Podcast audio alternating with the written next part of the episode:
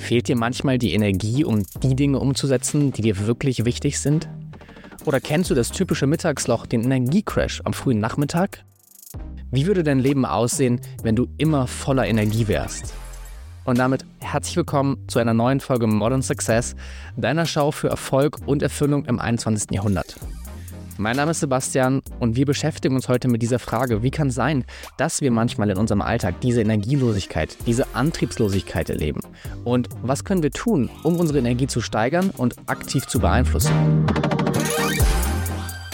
Tatsächlich fällt uns unsere Energie ja meistens erst dann auf, wenn wir müde sind oder uns sonst irgendwie von unserem Energielevel eingeschränkt fühlen.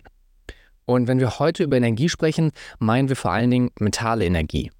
Das heißt Energie, die wir brauchen, um uns zu konzentrieren, um uns mit Dingen auseinanderzusetzen, aber auch die mentale Energie, die es braucht, um diszipliniert zu sein oder kognitive Widerstände zu überkommen. Wenn wir heute über Energie und Energiemanagement sprechen, ist es sinnvoll einmal zu verstehen, was eigentlich der biologische Kontext ist, in den sich das ganze Gespräch einbettet.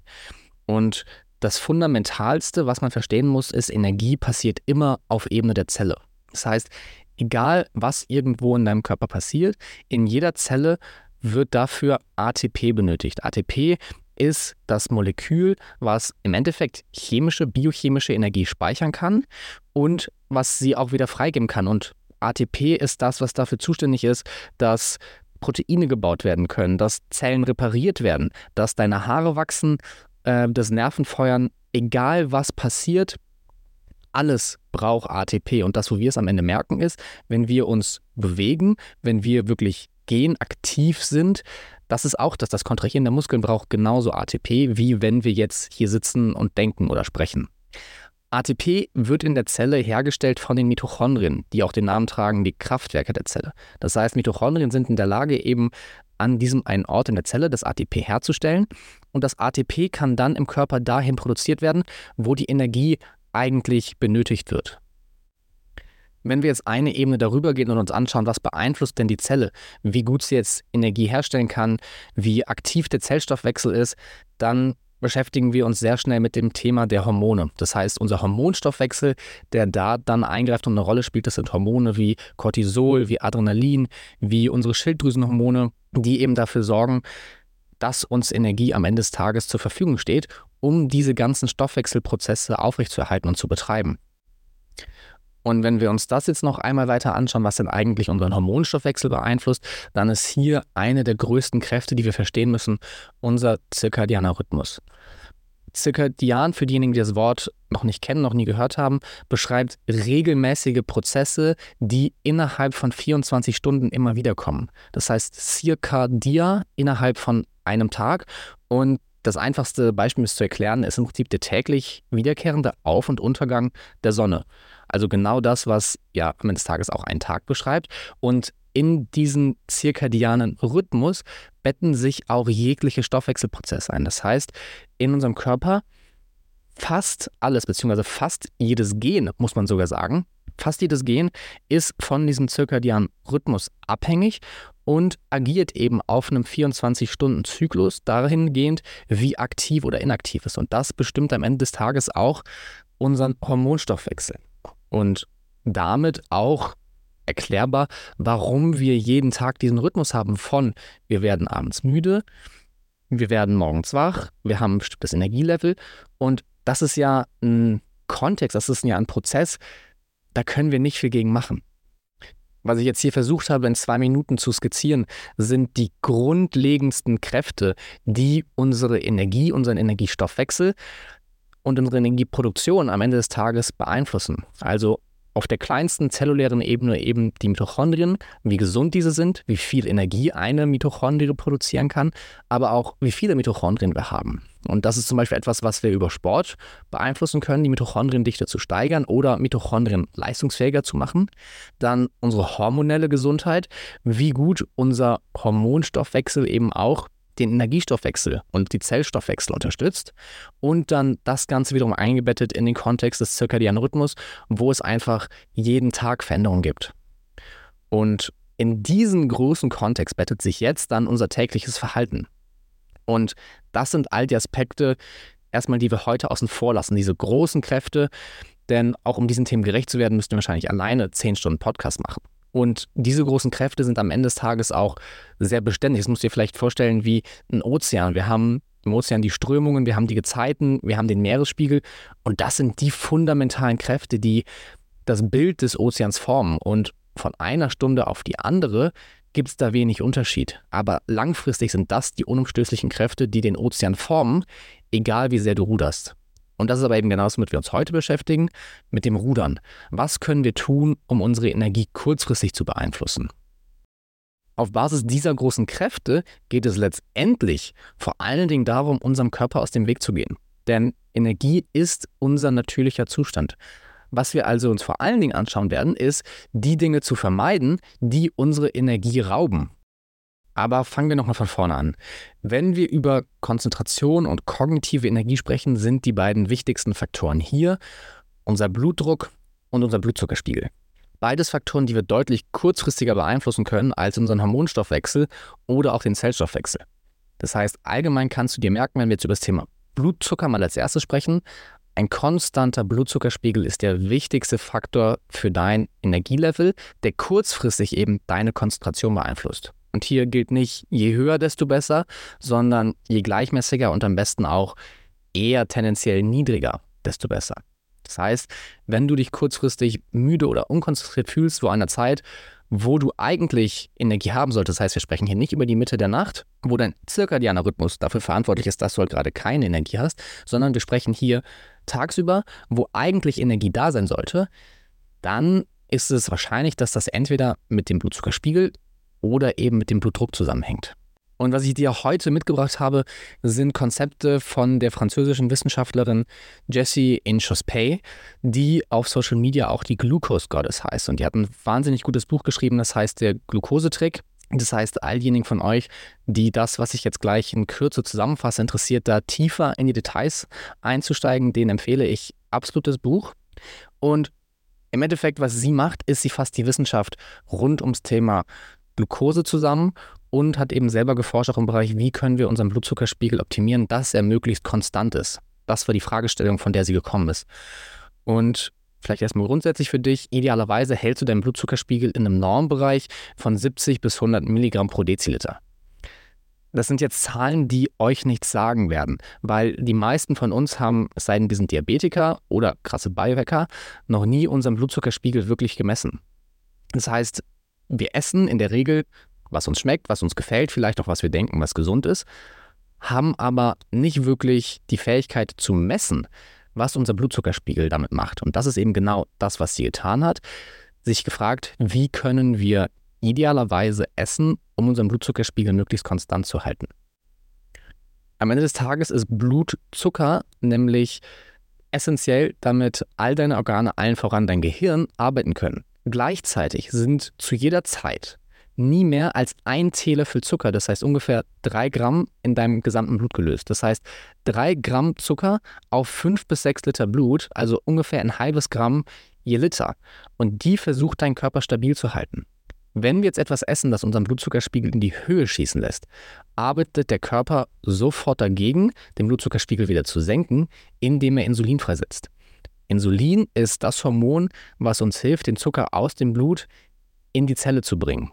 Je mehr Zucker bzw. je schneller der Zucker ins Blut kommt, desto mehr Insulin wird auch freigesetzt. Wenn wir jetzt einen sehr steilen bzw. sehr plötzlich sehr starken Anstieg von Blutzucker haben, wird auch sehr, sehr schnell sehr viel Insulin freigesetzt, weil der Körper ja sehr hart dafür arbeitet, den Blutzuckerspiegel konstant zu halten. Das heißt, er pumpt sehr schnell sehr viel Zucker in die Zellen und zu dem Zeitpunkt, wo das Blutzuckerniveau eigentlich schon wieder im Normbereich ist, ist aber immer noch sehr viel Insulin im Körper. Das Insulin arbeitet weiter, weil es noch nicht wieder runterreguliert werden konnte in demselben Maße und bringt den Blutzuckerspiegel unter den Ausgangswert. Und erst da ist dann irgendwo der Punkt erreicht, wo auch das Insulin wieder reduziert wird, wo wir dann aber wieder Blutzucker ins Blut bringen müssen und so entsteht diese Achterbahnfahrt. Das ist der Grund, das ist die Erklärung, warum ein Snickers auf nüchternen Magen keine gute Idee ist. Wie schaffen wir es jetzt also, uns am besten so zu ernähren, dass wir einen möglichst konstanten Blutzuckerspiegel haben? Und um das zu erreichen, ist es gar nicht notwendig, großartig auf bestimmte Dinge zu verzichten. Viel wichtiger als das Was wir essen, ist die Frage, wie wir essen, beziehungsweise in welcher Reihenfolge. Und hier gibt es eine super spannende Studie eben von der Jessie in Chuspay, die zeigt, dass wir mit der richtigen Strategie unsere Glukosespitzen um bis zu 73 Prozent verhindern können, indem wir einfach nur verändern, in welcher Reihenfolge wir bestimmte Lebensmittel essen. Und die grundlegende Regel lautet, in jeder Mahlzeit sollten wir zuerst das Gemüse, danach das Eiweiß, dann das Fett und dann die Kohlenhydrate essen. Um zu verdeutlichen, was tatsächlich der Effekt ist, habe ich ein paar Studien mitgebracht, die ich dir jetzt vorlesen werde. Das Ganze macht viel mehr Spaß, wenn man sich das anschaut, wenn man auf einen Blick direkt versteht, was der Effekt ist. Wenn dich das interessiert, das mal zu sehen, kannst du in den verlinkten Workspace gucken. Da habe ich dir die Studien bzw. vielmehr die Visualisierung der Ergebnisse verlinkt. Jedenfalls, lass uns mal das Beispiel nehmen, wir essen mittags eine Pasta. Wenn wir die Pasta einfach so essen, steigt der Blutzuckerspiegel von unserem Grundwert, der in dem Fall jetzt in der Studie bei 90 ist, innerhalb von einer Stunde auf 160 an, 150, 160 und fällt danach auch entsprechend wieder ab. Wenn wir jetzt lediglich ändern, dass wir zuerst einen Salat und dann die Pasta essen, dann zeigen die Messwerte, dass unser Blutzuckerspiegel erstens deutlich langsamer ansteigt und zweitens von dem Wert 90 auch nur bis auf 140. Also wir haben hier unsere Spitze um circa 40 Prozent reduziert. Und der Abfall ist auch deutlich langsamer. Wir haben deutlich konstanteren Blutzuckerspiegel danach. Wenn wir das Beispiel von einer Pizza nehmen, wir essen einfach so eine Pizza mittags, haben wir innerhalb von anderthalb Stunden einen Anstieg von plus 60 Milligramm pro Deziliter auf die nächsten anderthalb Stunden. Wenn wir zuerst einen Salat und dann die Pizza essen, ist die Insulinspitze nur plus 30 das heißt dann plus 30 Milligramm pro Deziliter Blutzucker. Und das auf eine deutlich längere Zeit mit einem deutlich flacheren Abfall. Das heißt, wenn wir erst den Salat essen, reduzieren wir hier unsere Blutzuckerspitze um die Hälfte. Noch ein krasses Beispiel. Ähm, die Studie haben die untersucht, was passiert, wenn man jetzt zuerst ein süßes Brötchen isst. Also so ein Croissant war hier das Beispiel. Und innerhalb von einer Stunde ist der Insulinspiegel vom Ausgangswert um 90 Punkte gestiegen. Wenn wir dagegen einen Toast mit einer halben Avocado essen, wichtig ist die halbe Avocado, nicht das Toast, steigt der Blutzuckerspiegel gerade einmal um 15 Punkte. Anderes Beispiel, wir essen einfach nur eine Birne, also ein Stück Obst, Fruchtzucker. Der Blutzuckerspiegel steigt um 60 Punkte nach oben. Wir essen erst das Fett, also in dem Beispiel Nussbutter, Mandelmus, und danach die Birne und der Blutzuckerspiegel steigt gerade einmal um 10 Punkte. Anderes Beispiel nochmal mit Oats, äh, beziehungsweise ein Porridge zum Frühstück. Wenn du einfach nur Oats mit einem, ähm, was hat denn hier, Fruchtpüree isst, steigert der Spiegel von, wieder im Beispiel war es jetzt 80, auf 140, also wieder 60 Punkte. Wenn du dagegen erst Butter und Ei isst, also Fett und Eiweiß, steigt der Spiegel gerade einmal um 20 Punkte über den Grundwert. Was ist das Prinzip dahinter? Wieso funktioniert das? Das Ganze funktioniert, weil Ballaststoffe, Eiweiße und Fette an sich kein Zucker sind und damit kaum Effekt auf den Blutzuckerspiegel haben oder zumindest nicht unmittelbar. Ein Steak wird deinen Blutzuckerspiegel niemals so in die Höhe schicken, auch wenn es einen Einfluss auf den Blutzuckerspiegel hat, wie jetzt ein Brötchen. Das heißt, den Blutzuckerspiegel so krass schwanken zu lassen, ist ausschließlich Kohlenhydraten vorbehalten. Heißt auch, diese Strategie müssen wir nur im Kopf halten, wenn wir etwas essen, wo wir viel Kohlenhydrate haben. Das heißt, im Endeffekt geht es darum, uns zu überlegen, wie verpacken wir unsere Kohlenhydrate? Und das ist auch die Metapher, die die Jessie verwendet, unsere Kohlenhydrate einzupacken. Denn was passiert, wenn wir erst das Gemüse bzw. Eiweiß und Fette essen, ist, dass dadurch die Aufnahme von dem Zucker aus den Kohlenhydraten verlangsamt wird. Das heißt, die Ballaststoffe brauchen einfach länger, um verdaut zu werden. Und wenn darauf dann die Kohlenhydrate kommen, dauert es insgesamt länger, bis auch die Kohlenhydrate im Darm ankommen. Eiweiße und Fette kleiden die Darmschleimhaut schon aus und sorgen auch so dafür, dass die Kohlenhydrate langsam verstoffwechselt werden. Das Schöne ist ja, wir haben in unseren Mahlzeiten ja ohnehin sowieso meistens eine Mischung aus den Kohlenhydraten mit irgendeiner Beilage, ob das dann ein Salat ist oder ob wir dazu noch ein Stück Fleisch haben. Wir müssen also gar nicht auf irgendetwas verzichten, sondern uns einfach nur bewusst machen, ich habe jetzt hier meine Kartoffeln, ich habe jetzt hier ein Brötchen, ich habe jetzt hier eine Banane, die ich esse und ich kombiniere das einfach mit etwas anderem. Ich esse vorweg zum Beispiel ein Ei Oder ich esse vorweg erst die Beilage, erst den Beilagensalat, der mir eben serviert wird. Oder ich esse vorweg einen Löffel Erdnussbutter Mandelmus, was dann eben praktisch ist, zu Hause zu haben. Oder Butter, wenn du das magst. Das ist also das, worum es im Endeffekt geht, dass du dir überlegst, wenn du Kohlenhydrate hast, wie kannst du, was kannst du vorweg essen, um die Aufnahme zu verlangsamen und damit deinen Blutzuckerspiegel in den Griff zu bekommen und so eben auch vor allen Dingen dieses typische Mittagsloch zu bekämpfen. Denn tatsächlich häufig, meistens, kommt das Mittagsloch daher, wenn wir mittags irgendwie was sehr Kohlenhydratlastiges gegessen haben und damit eben unseren Blutzuckerspiegel dann auf die Achterbahnfahrt schicken. Der zweite Faktor neben dem Blutzuckerspiegel, hatten wir gesagt, ist der Blutdruck.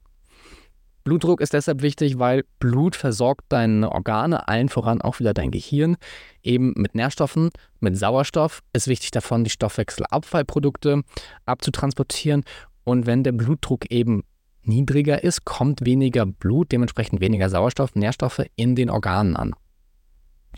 Problem ist auch hier vor allen Dingen, wenn der Blutzuckerspiegel, Entschuldigung, wenn der Blutdruck zu stark abfällt oder zu niedrig ist, das ist der Zeitpunkt, wo wir merken, dass wir uns nicht mehr gut konzentrieren können, dass wir müde sind und dass wir irgendwie uns auch so abgeschlagen fühlen.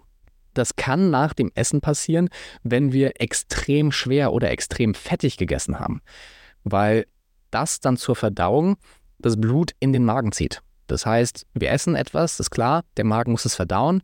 Das Blut geht in den Magen, um bei der Verdauung mit zu unterstützen, beziehungsweise vielmehr, um auch die Nährstoffe abzutransportieren, die wir ja im Körper haben wollen.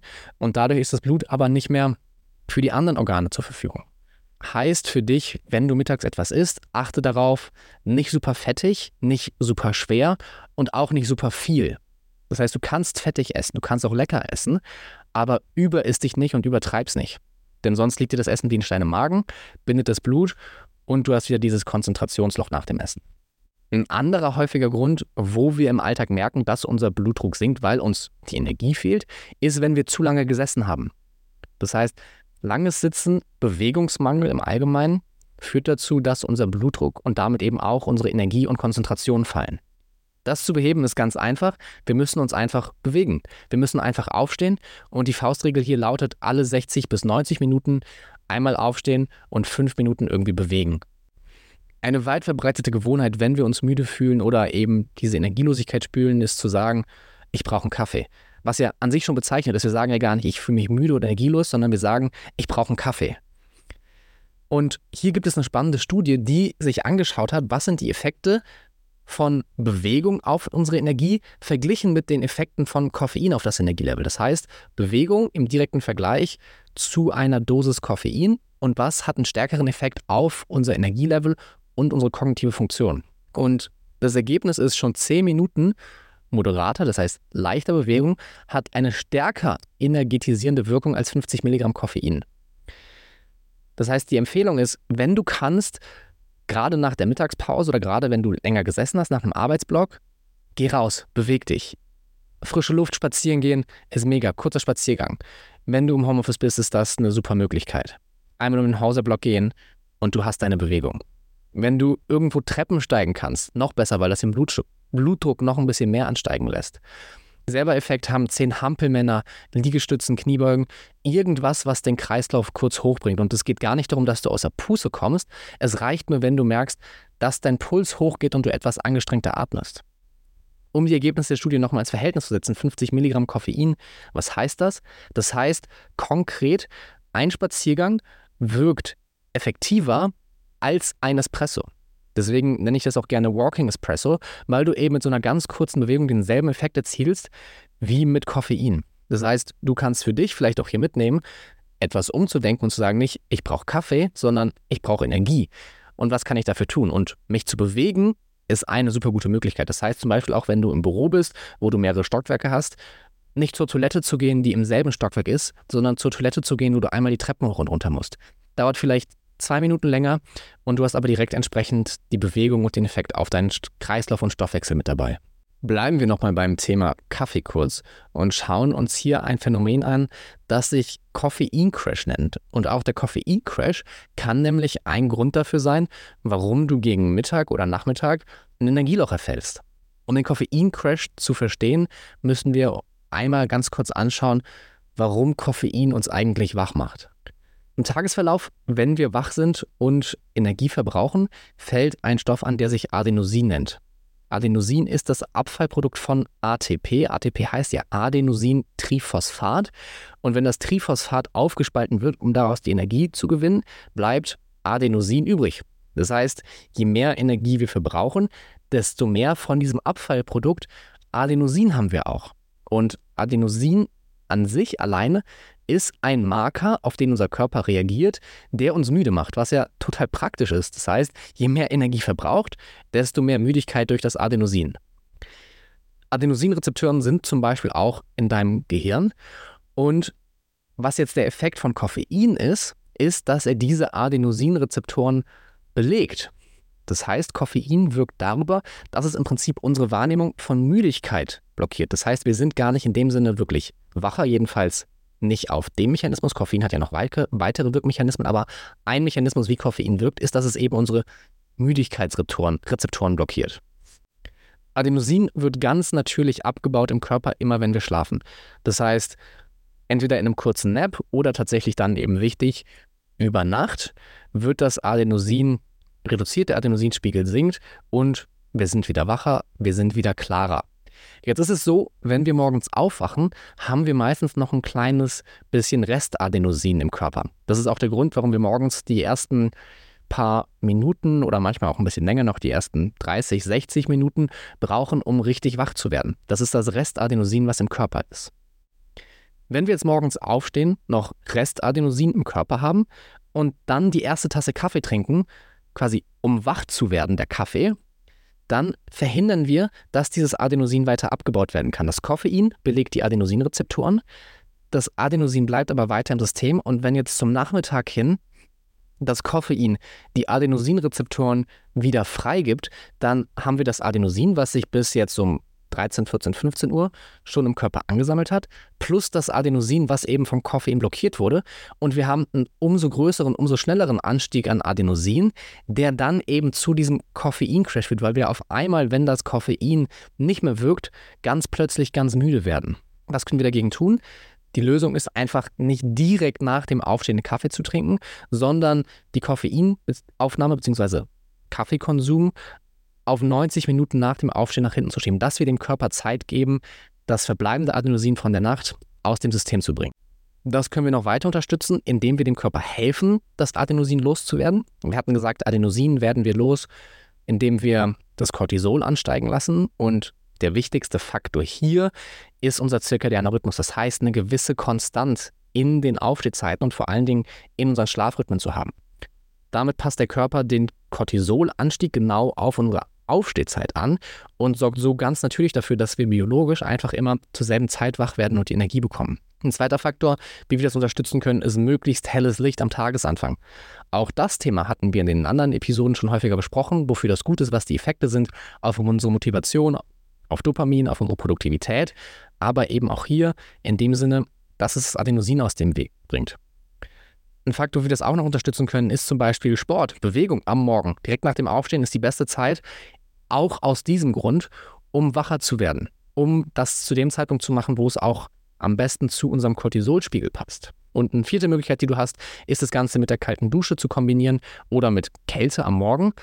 Das hatten wir in einem anderen Kontext auch schon mal gesprochen, als es um Motivation und unser Dopaminlevel ging, wie das uns da unterstützen kann. Das heißt, hier haben wir noch mehr Effekte, die da drauf kommen.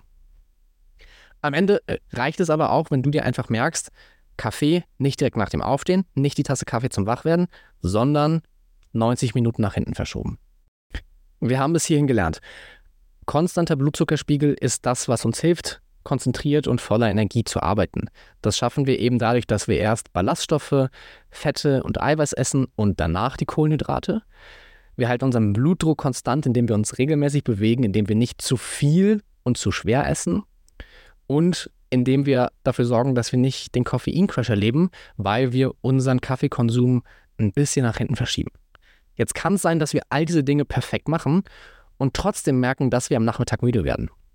Und das hängt damit zusammen, dass unser Stoffwechsel einfach eine ganz natürliche kleine Delle hat um diese Mittagszeit, wo die Stoffwechselprozesse eher ein bisschen runterfahren, hängt auch damit zusammen, was wir gegessen haben, dass die Tatsache, dass wir verdauen, unseren Körper eher in den Entspannungsmodus bringt. und dadurch verschiedene Faktoren zusammenkommen, wo ganz natürlich ein Abfall unserer Energie und Konzentration um diese Uhrzeit des Mittagslochs ist. Wie groß und wie tief das Mittagloch ist, keine Frage, können wir beeinflussen durch die Dinge, die wir besprochen haben. Und dennoch heißt das nicht, dass es grundsätzlich was Schlechtes ist, wenn du da ein bisschen weniger Energie hast. Und deswegen mache ich auch sehr gerne, und das empfehle ich, um diese Uhrzeit einen Nap. Es ist eine großartige Möglichkeit, um erstens diese Phase der Müdigkeit mitzunehmen, um die Dopaminspeicher im Gehirn wieder aufzufüllen. Auch darüber haben wir gesprochen, wie wir über eine bestimmte Napping-Technik, die sich NSDR nennt, unsere Motivation bzw. unseren Dopaminspiegel um 65 Prozent wieder steigern können. Und aber eben auch dann schon einen Teil des Adenosins aus dem System bringen können und dadurch wieder wacher sind. Das heißt, ich möchte hier noch kurz darauf eingehen, wie sieht eigentlich der ideale Nap aus? Napping ist tatsächlich etwas, was die produktivsten Menschen alle gemacht haben. Das heißt, wenn du dir einen Leonardo da Vinci anschaust, einen Winston Churchill, John F. Kennedy, Albert Einstein, Thomas Edison, das waren alles begeisterte Napper. Leute, die regelmäßig genappt haben, um damit ihre Produktivität zu verbessern. Und der Schlüssel für einen erfolgreichen Nap liegt in der Länge. Und das ist eine Studie, die von der NASA gemacht wurde, weil die NASA an dem Thema auch extrem interessiert ist. Bei denen kommt es aus dem Kontext, dass Piloten, beziehungsweise dann noch Kontext Militär, ähm, Kampfpiloten sehr lange Zeit sehr wach sein müssen, um eben ihre Strecken zu fliegen, aber eben auch den Flieger in der Luft zu halten. Das heißt, das war die Motivation, wie schaffen wir es, Wachheit und Konzentration hochzuhalten mit möglichst wenig Schlaf. Und die NASA-Studie hat eben gezeigt, die ideale Länge eines Naps liegt bei 15 bis 20, maximal 25 Minuten, weil wir danach in die Tiefschlafphase kommen. Das heißt, wenn wir länger als 25 Minuten nappen, beginnt bei ungefähr 30 Minuten der Zeitpunkt, wo unser Körper in den Tiefschlaf geht und wir dann danach nur sehr schwer wieder richtig wach werden. Und was die Studie eben gezeigt hat, dass Piloten, die 25 Minuten nappen, danach einen Anstieg in ihrer Leistungsfähigkeit von 34 Prozent haben und einen Schub in ihrer Aufmerksamkeit von 54 Prozent. Neben der Länge ist es aber auch das Timing. Das heißt, der optimale Zeitpunkt ist eben genau diese typische Zeit der Siesta, ungefähr sechs bis neun Stunden nach dem Aufstehen. Das ist meistens irgendwie zwischen 13 und 15 Uhr weil eben in dieser Zeit das ganz natürliche Tief ist, das ganz natürliche kleine Loch in unserer Wachsamkeit. Und wenn wir es viel später machen, eher so gegen 17, 18 Uhr, der Nap aber auch schon wieder zu nah an unserem Nachtschlaf sein kann und damit unsere Fähigkeit, abends einzuschlafen, behindern kann. Das heißt, das eine ist Timing, das andere ist die Länge. Und was du jetzt noch tun kannst, ist, den Nap mit anderen Dingen zu unterstützen. Das heißt, was ich gerne mache, ist, ich habe eine Schlafbrille, die ich mir auf die Augen lege, einfach damit es dunkler ist und ich leichter runterkomme. Ein Faktor, den ich gerne mache, ist mir eben so ein Non-Sleep Deep Rest Script anzuhören. Das kann ich auch nochmal verlinken. Da habe ich Episoden, die gehen von 10 bis 25 Minuten, die geführt sind, die, selbst wenn ich nicht richtig wegdöse oder einschlafe, trotzdem meinen Körper in den Entspannungszustand bringen, wo Studien zeigen, dass es eben positive Effekte auf Aufmerksamkeit und Energie hat. Das heißt, es ist gar nicht notwendig, dass ich wegdöse und ich muss mir gar keinen Stress machen, wenn ich jetzt nicht eingedöst bin, dass ich denke, fuck, das war jetzt ein unproduktiver Nap, hätte ich besser gearbeitet. Ist nicht so. Selbst einfach nur hinlegen, entspannen, hilft schon. Im Kontext Energiemanagement haben wir heute also gelernt, es gibt für uns jetzt vier Werkzeuge, die wir jeden Tag benutzen können, um unsere Energie besser zu managen. Das ist einmal eben über unsere Ernährung, mit dem Blutzuckerspiegel den möglichst konstant zu halten, wo das Prinzip im Endeffekt ist, auch unserer natürlichen Energieproduktion aus dem Weg zu gehen und diese nicht einzuschränken. Das ist über den Blutdruck, über regelmäßige Bewegung. Das ist über die Koffeincrashs, die wir vermeiden bzw. eben verhindern, dass sie stattfinden, indem wir unsere Koffeinaufnahme nach hinten verschieben. Und das ist über Napping, wo wir dann tatsächlich immer wieder die Energie herstellen können, uns erholen, Müdigkeit reduzieren und dadurch Aufmerksamkeit und Fokus steigern. Damit ist die Episode zu Ende. Ich freue mich riesig, dass du wieder mit dabei bist. Morgen schauen wir uns verschiedene Produktivitätstools an. Das heißt Strategien und Methoden, mit denen wir unseren Alltag, unsere Aufgaben, unser Verhalten so besser strukturieren können, dass wir in derselben Zeit mehr geschafft bekommen. Ich freue mich riesig, dass du mit dabei warst. Wie immer, wenn dir die Folge gefallen hat, freue ich mich über eine Bewertung. Ich freue mich, wenn du die Episode teilst, wenn du anderen Menschen hilfst, von dem Wissen zu erfahren, um damit ihr Leben besser zu gestalten. In diesem Sinne, vielen Dank und bis zum nächsten Mal.